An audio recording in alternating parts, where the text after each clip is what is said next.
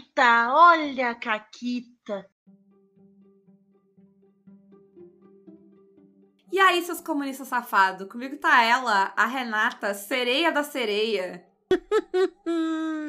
e aí, Paula, tudo bem? Tudo bem. Uh, eu vou fazer o prefácio da tua, da tua caquita dizendo que eu narrei a mesma aventura de Aegon para três grupos. Todos os grupos chegaram na parte final. Uh, talvez tenha um cachorro falando no fundo, não tem nada que eu possa fazer a respeito. O cachorro falando no fundo tem o Scooby-Doo ali no negócio da Paula, entendeu? Exatamente. Ele não tá latindo, ele tá falando, foi específica e categórica. Mas todo mundo chegou na última cena, e aí quando eles viram que tinha uma sereia, ela tava cantando, tava todo mundo tipo, a, todo mundo teve o mesmo impulso de precisa parar a sereia, senão vai dar ruim. Uh, mas todo mundo foi direto pra violência, todo mundo foi tipo, vou silenciar esta, essa criatura na porrada, entendeu? Uh, a Renata, ela teve um, uma metodologia um pouco diferente, né? Ela uh, olhou para a situação com outros olhos. O que, que tu fez, Renata? Eu olhei para a situação com olhos de sapatão, né? E aí o que, que eu pensei? Ah, o problema é que a sereia está cantando.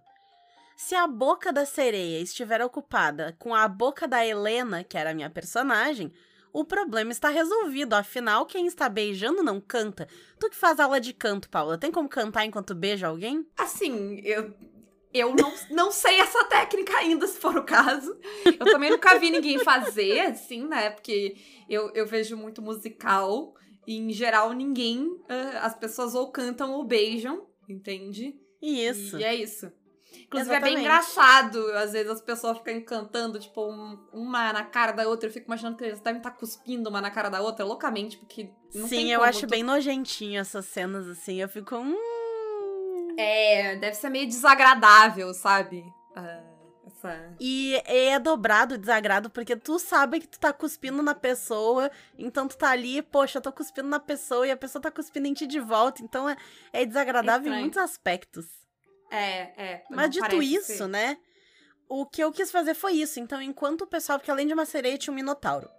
Enquanto o resto do grupo lidava com o minotauro, e com os pedaços de obsidiana que estavam caindo na nossa cabeça por consequência do Minotauro, eu fui lidar com a sereia para que ela não fosse um problema para ninguém, né? E eu fiz a minha personagem se aproximar da sereia e tal, cheguei lá e aí gatinha, né? E claro, a gente fez um, um lindo corte de cena, assim, né? A tela escurece. Porque também a gente não tava jogando um, sei lá, um RPG estilo pornô chanchada a câmera foi descendo, né? E aí aqui embaixo tava rolando uma porradaria. E a gente ainda brincou que caiu o sutiã de sereia no meio da porradaria. Isso. no olho do Minotauro. O que, que é isso? Ah, sutiã da sereia. É isso aí.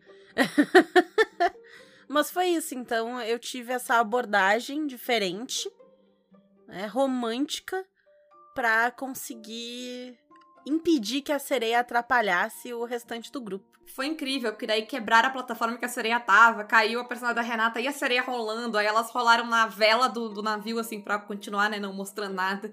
Isso. É, que é filme censura livre. E aí foi isso, terminou com a personagem da Renata tendo uma DR com a sereia. Isso. É... Porque eu tentei usar, né, na próxima rodada do negócio, eu tentei usar a sereia para atrapalhar o Minotauro e eu falhei. Então, basicamente, eu disse pra ela, ó, se tu quer ficar comigo, se tu acha que vale a pena, então tu me ajuda aí e manda esse Minotauro a merda. E aí a sereia disse, teu cu! E pulou na água e a gente ficou brigando. Foi isso, meu tour. Foi incrível. Mas, como vocês devem ter notado uh, pelo título dramático do programa de hoje, a gente tá aqui para dar dicas de RPG. E elas são genuínas. A gente realmente pensou em 10 dicas para jogar RPG. Principalmente para quem, sei lá, tá começando, para quem ainda não tá. Eu acho que todo mundo tem aquele momento, principalmente se todo mundo que tá na tua mesa tá começando, que tem sessões que são incríveis e tem sessões que não são tão incríveis e não, não tem uma consistência, né, da experiência, uhum. que as coisas ainda estão tomando forma e tal, ou às vezes tu não sabe bem por onde começa, tu fica nervoso com alguma coisa. Então, são 10 dicas gerais, mas elas são de RPG. Por quê? Sei lá, 85% números da minha cabeça. Das vezes que eu vejo, mas uma grande Acho que é mais até. é, eu tô, fui generosa. Das dicas que tu encontra, né, ah, né, que, que elas geralmente vêm desse mesmo lugar. De, ah, quando tu começa a jogar RPG, às vezes tu encontra algumas dificuldades e tal. É- elas não dizem às vezes, elas dizem sempre, né? Porque as, as pessoas, elas tendem a pautar a experiência de todo mundo pela delas. Então, eu comecei a jogar RPG foi difícil, começar a jogar RPG é difícil pra todo mundo. O que não é o caso, que, né, tem RPGs e RPGs, mas elas sempre partem, quando elas dizem começar a jogar RPG, o que elas querem dizer é começar a jogar D&D. E aí, elas são dicas pra resolver problemas que só existem quando tu tá jogando D&D ou similares. E elas só servem pra D&Ds e similares. Por exemplo, não comece jogando com classe conjuradora, porque é difícil de aprender a usar as magias, além de todo o resto das coisas que tu vai aprender. Como assim classe conjuradora? Quem disse que no meu jogo tem magia e tem classe e que é difícil? Então, né? É, Estamos aí falando de D&D e não de RPG no geral, né? E, e perpetua uma ideia ah, que jogar RPG é difícil e que se eu faço. E, e é uma necessidade de, ah, não, eu faço pro- ah, conteúdo de RPG, ou eu vendo conteúdo de RPG.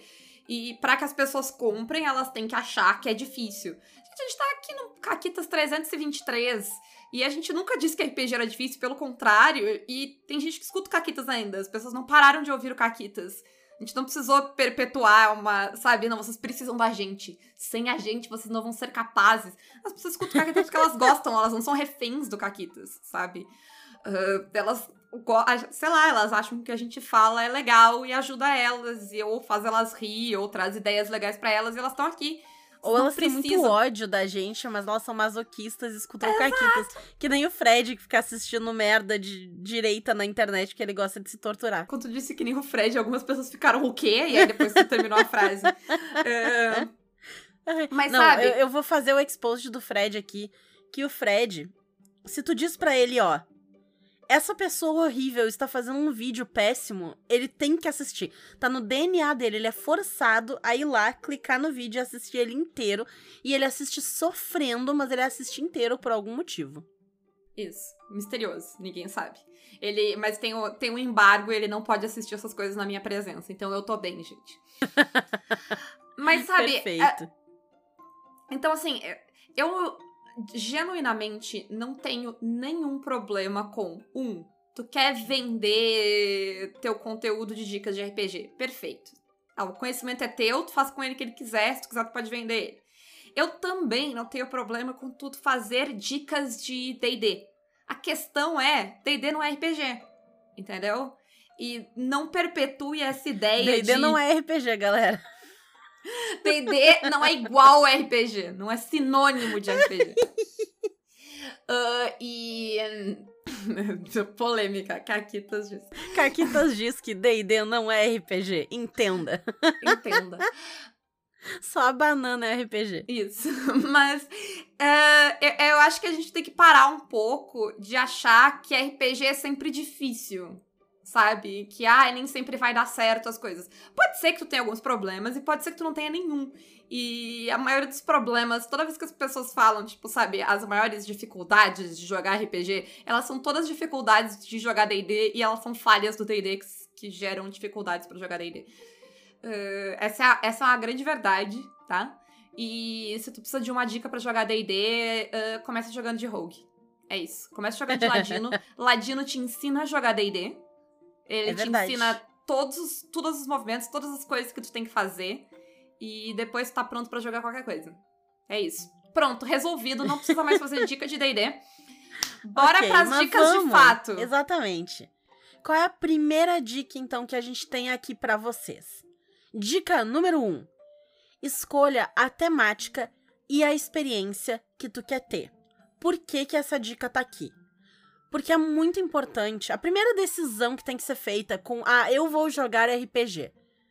Quando tu decide eu vou jogar RPG, porque como a gente viu aqui antes, jogar RPG não é igual a jogar D&D.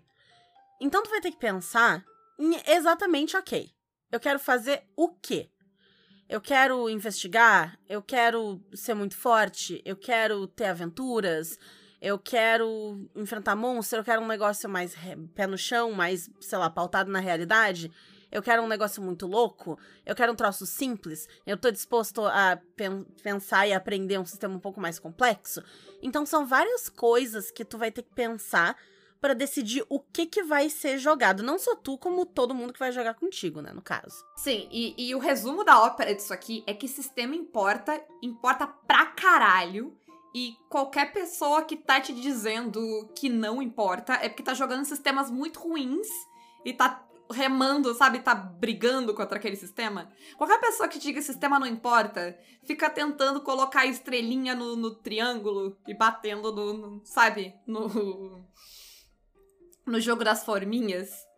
Uh, então, não escuta essa pessoa, tá? Sistema importa, importa muito. E como a Renata falou, não é só a temática. Ah, eu quero jogar medieval fantástico, eu vou jogar D&D. Não, é que experiência tu quer no medieval fantástico? Porque se tu não quer uma experiência estratégica, não vai jogar D&D.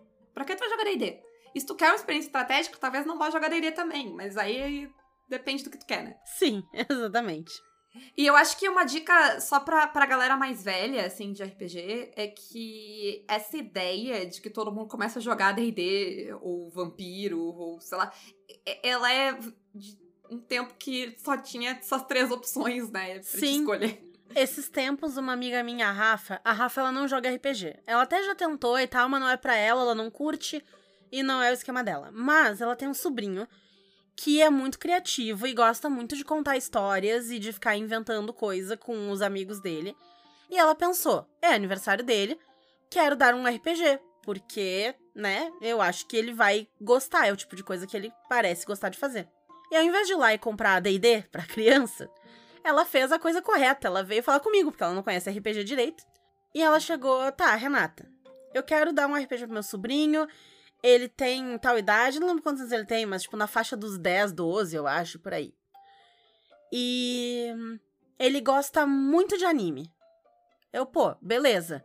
Ele quer então, tipo, história de, né, pessoa heróica, forte e tal, né? Sim, isso aí. Eu, ok. Eu dei uma olhada e eu passei, né, mostrei dois RPGs para ela. Eu mostrei o Masks e eu mostrei o Karyu Densetsu. Porque, né, o, o Masks é mais voltado pra super-herói, enquanto que o KD é mais voltado pra anime mesmo, e porradinha, e gritar o nome do ataque, não sei o quê. E eu expliquei para ela as diferenças entre os dois e tal, que tipo de história tu vai ter num, que tipo de história tu vai ter no outro, que tipo de habilidades o boneco ia ter num, no outro, etc. E aí ela decidiu que o Karyu Densetsu encaixava melhor com o que ela acha que o sobrinho dela ia curtir, e ela foi lá e comprou o KD. Então, o primeiro RPG que o sobrinho da Rafa vai jogar é Karyu Densetsu. Olha que legal. E isso, eu acho que isso vai virar cada vez mais comum, assim, porque tem muita opção, né? Claro que existe monopólio de mercado e, né, o capitalismo é uma merda e tudo isso, mas, tipo, nessa, no boca a boca a gente consegue fazer umas histórias bonitas assim, né?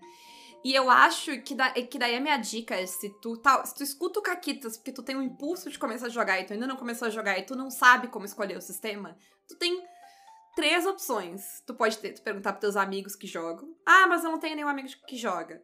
A galera de RPG, no geral, é bem acessível. Não todo mundo, mas uma grande parte. Então pergunta para alguém, joga no Twitter, marca o Caquitas, marca outro produtor de conteúdo que tu curte.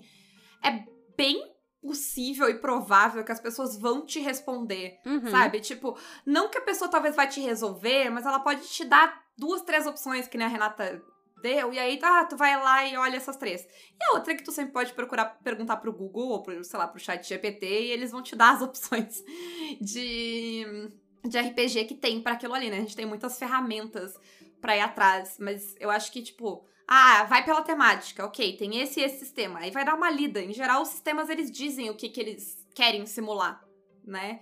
Ou vai dar uma lida sobre o que, que as pessoas já falaram sobre ele, ou ver jogos das pessoas jogando ele para ver como é que é. E tu vai achar o que aquele que faz aquela coisa que tu quer, aquele jogo que tu quer, o que mais te interessa, né?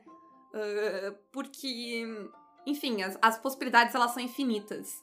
Uh, e, e, essa escolha ela importa e ela importa muito. uh, quase todos aqueles problemas que as pessoas falam, não, começar a jogar RPG é muito difícil, a gente não consegue uh, criar personagens legais, a aventura fica travada, o combate é muito arrastado. Tudo isso é porque tu tá jogando um sistema que tu não quer jogar. Assim, em geral, esse é o problema.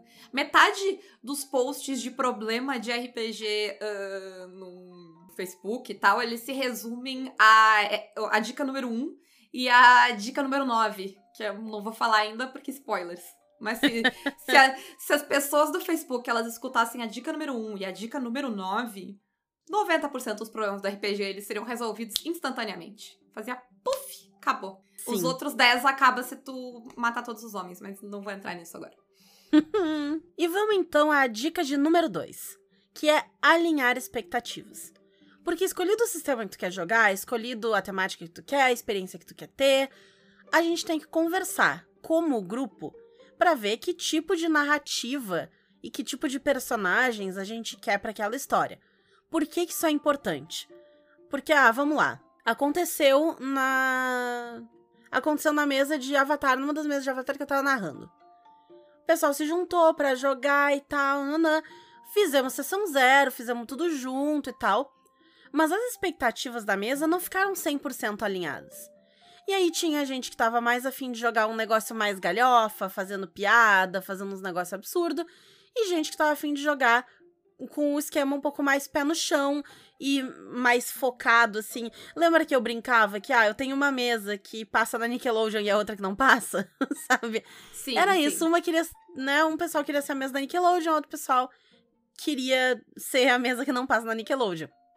Então as expectativas não estavam bem alinhadas ali, apesar da gente ter feito sessão zero, construir os bonecos junto.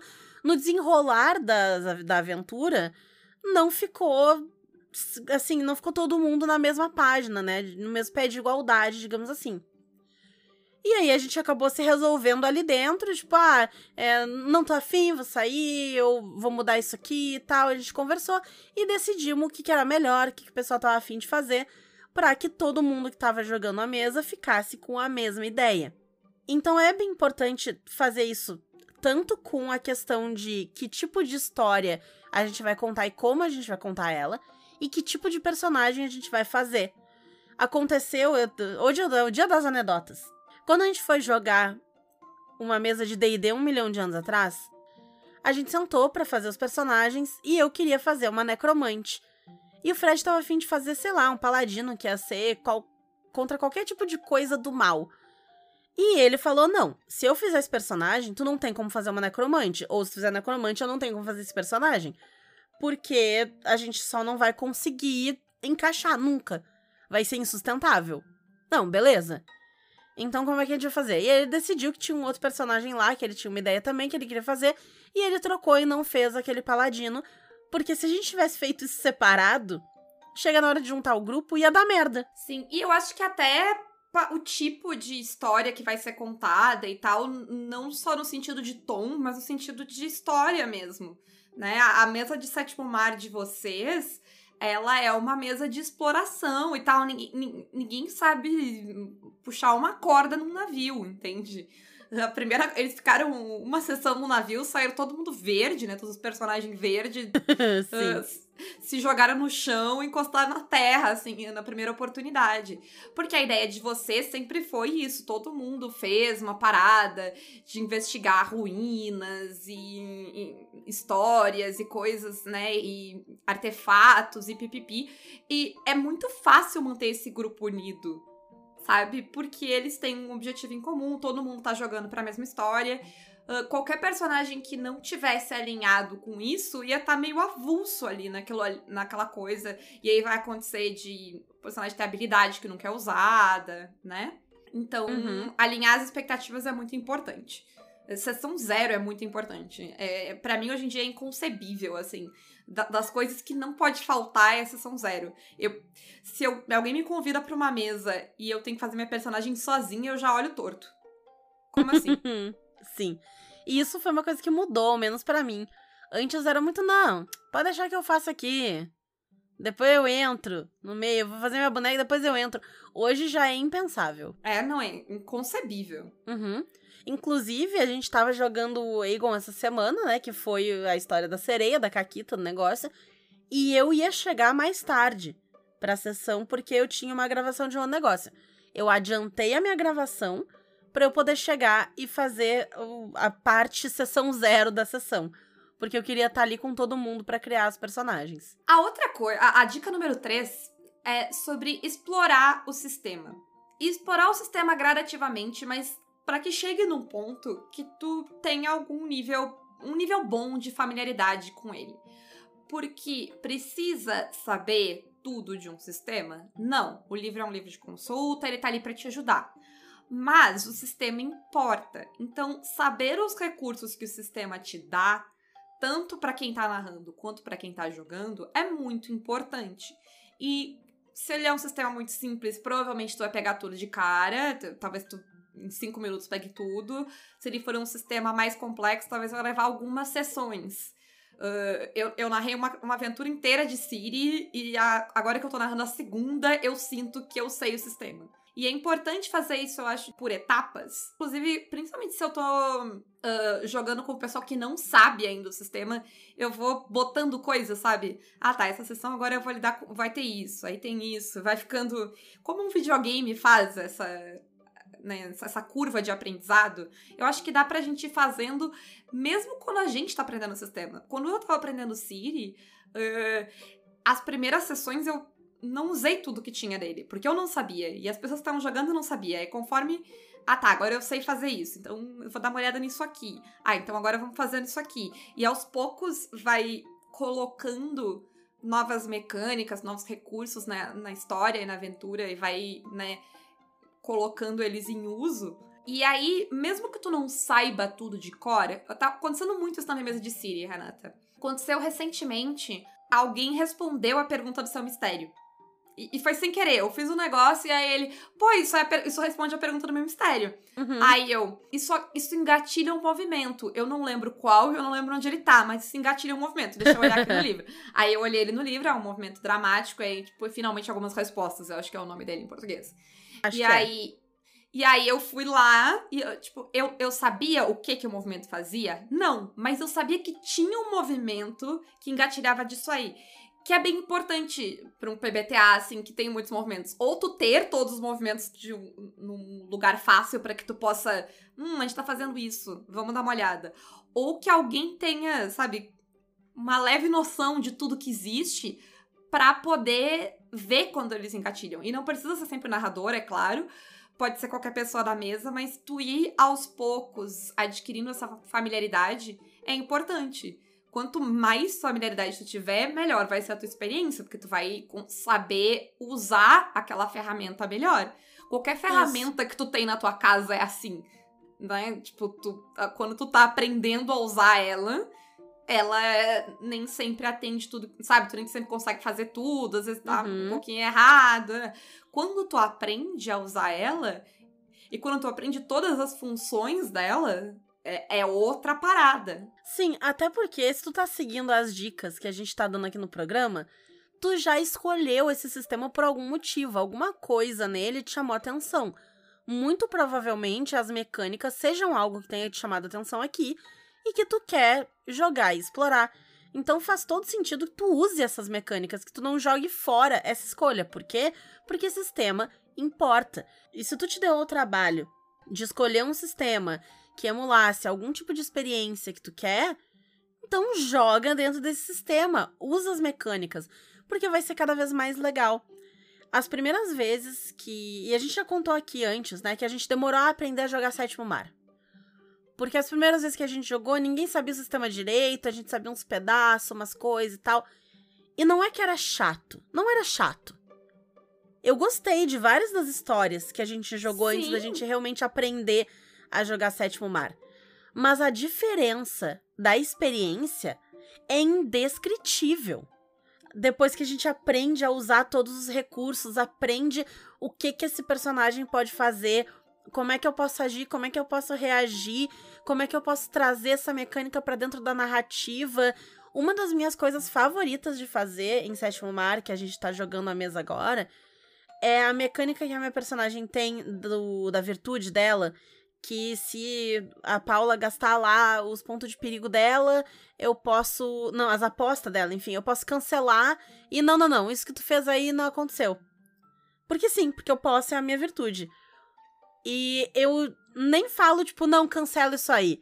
Eu falo, ah, é, é, é, essa onda ia bater nelas, mas por conta do movimento do navio, na verdade, a onda bate, sei lá o que, que eu tô Sim. usando a minha virtude. Então, isso só pode acontecer porque eu conheço o sistema, eu sei a virtude que eu tenho, eu sei como é que ela funciona, eu sei quando é que eu posso usar. E a Paula e as outras pessoas que estão jogando com a gente sabem o que é que eu tô fazendo, que eu não tô do nada da minha cabeça dizendo, não, foda-se. Sim, dizer que tu não precisa saber tudo do sistema e tu não precisa jogar perfeitamente sem errar sempre, não é a mesma coisa que dizer, ah, foda-se o sistema então. Sabe? Não, a ideia é que tu vai querer usar o que tu tem ali. Agora, se às vezes não sair 100% uma coisa, se tu esquecer um negócio, tudo bem. Não vai, né? Não, não vem polícia, não vem nada. A questão é só que, tipo, uma coisa é uma coisa, outra coisa é outra coisa, sabe? E tu, tu não uh, acertar tudo de cara é diferente de tu propositalmente fazer questão de não saber como joga aquilo. É, não sei da onde que as pessoas fazem esse salto, porque ninguém nunca disse. Quando a gente fala que, ah, tu não precisa saber tudo, ninguém disse que foda esse sistema, joga fora. Hum, eu não sei, mas eu, eu acho que às vezes é o que as pessoas escutam. Porque toda vez que eu falo sobre uh, não precisar saber tudo de um sistema, tem alguém que dá RT em mim pra dizer que o sistema não importa e eu quero morrer da pessoa estar tá usando a minha fala pra para dizer isso, sabe? Então, mas enfim, eu acho que, tipo, ir aos poucos explorando. Ai, e, e se tu não souber os números, a, sabe, as, as matemáticas, o termo exato e exatamente o que o movimento faz, tudo bem. A gente não tá falando disso, a gente tá falando de saber que tem isso, saber que tem aquilo. E aí tu olha na ficha, aí tu olha no livro, aí tu olha na tua anotação, aí tu pergunta para alguém. A questão é, tipo, ter uma, um, uma ideia né, do que que tu tem disponível para ti naquele sistema e do que que ele pode fazer ou não fazer. Uh, e tu não precisa fazer isso, pegar isso lendo o sistema, tu pode ouvir alguém falar, tu pode aprender com uma pessoa, tu pode ver um vídeo. Como tu vai chegar lá não é não é a questão também, não é aquela coisa de ah, todo mundo tem que ler o livro, também não é isso. Parem de, de botar absolutos na história, sabe? Sim, isso aí podia ser uma dica, né? Deus de absolutos, mas não é. Não é, mas, mas fica aí a dica bônus. Fica aí, é. Vocês Extra. compraram é, 11 dicas pelo preço de 10. É isso. E a, as próximas duas dicas, elas são dicas que eu ganhei quando eu comecei a jogar RPG. E eu acho que elas ajudaram muito na minha experiência jogando. Que, e foi a dica. E, e elas foram ficando mais fortes, sabe? No começo elas eram tipo, ah, ideias. Agora elas são, tipo, coisas que eu sou muito apegada. Isso. E são e essenciais. A... E a nossa dica de número 4, então, é a dica de aceite os chamados. Que chamado? Do telemarketing que tá ligando pro teu celular? Não. Não, esse os chamados, não É, esse tu bloqueia. Os chamados da aventura. Por quê? Talvez quem narre já tenha passado pela seguinte experiência. Tu vai lá e tu coloca todo um gancho de aventura. O que é um gancho de aventura? É aquele bom e velho. Vocês estão numa taverna quando de repente as portas se abrem e entra uma pessoa dizendo socorro, socorro, ó, oh! e ela cai no chão morta e da mão dela cai um pergaminho, um pedaço de papel com algo escrito. O que que se presume? Que esta pessoa é importante, que aquele papel tem alguma informação que importa e que a pessoa deveria levantar, pegar o papel, ler e ver, hum, a vila da pessoa foi atacada, vamos lá resgatar a galera, né? É, isso que é um gancho da aventura. O que, que é uma coisa muito broxante? A pessoa diz: Ah, tá, eu vou dizer pro taverneiro, ó, vai limpar o chão ali e vou continuar bebendo minha, minha cerveja.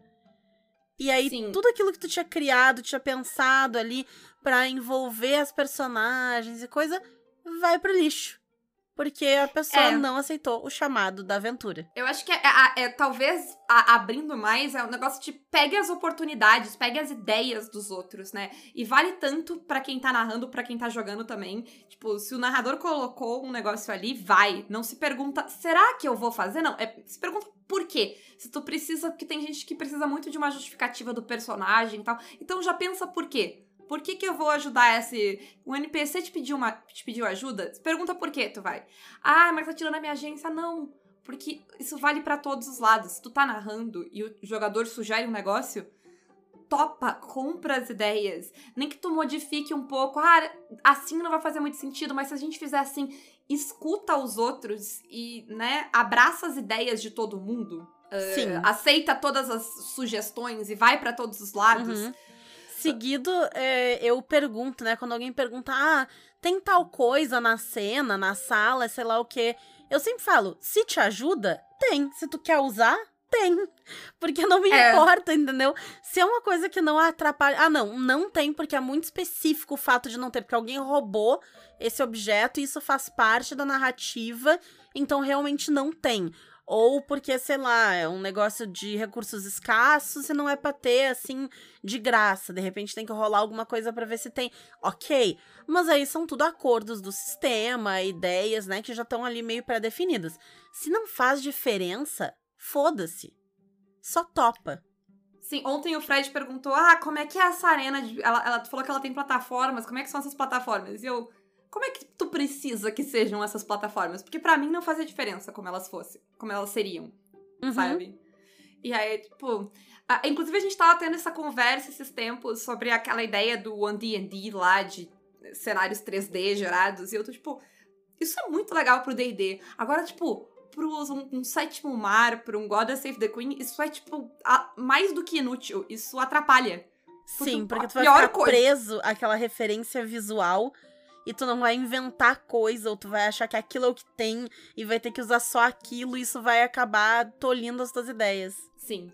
E a Paula falou que tanto a dica número 4 quanto a dica número 5, elas são, de certa forma, assim, elas meio que nasceram juntas para ela, elas foram apresentadas juntas para ela. Nós falamos da 4, mas quem tá prestando atenção tá vendo que o programa tá batendo meia hora. Então a dica de número 5 até a de número 10 vão ficar pro próximo programa. Então não percam! E quem quiser ficar ligado em quando os programas saem e todas essas coisas mais, pode se tornar mecenas do Caquitas pelo Apoia-se PicPay ou Padrim. Nós temos cupons com a Retropunk, Caquitas 10, e com a Forge Online, Caquitas 5. E quem quiser anunciar aqui no Caquitas, que a gente faça a propaganda do seu RPG, qualquer coisa do tipo, manda um e-mail para contato arroba pausa para um conteúdo.com.br. E é isso, um grande beijo e um forte abraço. E acabou Caquitas.